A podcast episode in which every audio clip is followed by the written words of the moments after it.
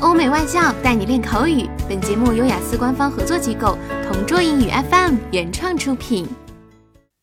Describe a good service you received.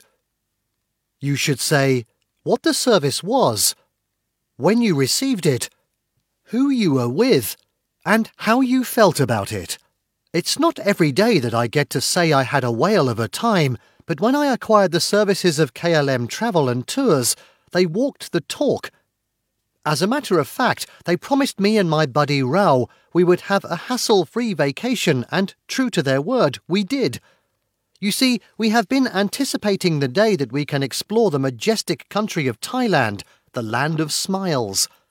So when I realized that this travel agency is highly recommended, we didn't have any second thoughts. We immediately rushed to their office, expecting nothing but the best.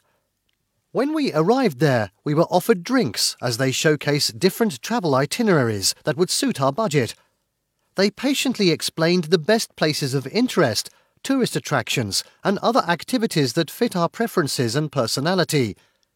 It didn't take them long to book our accommodation, transportation, and processed everything we need. They even gave us their personal contact information for any questions and clarifications.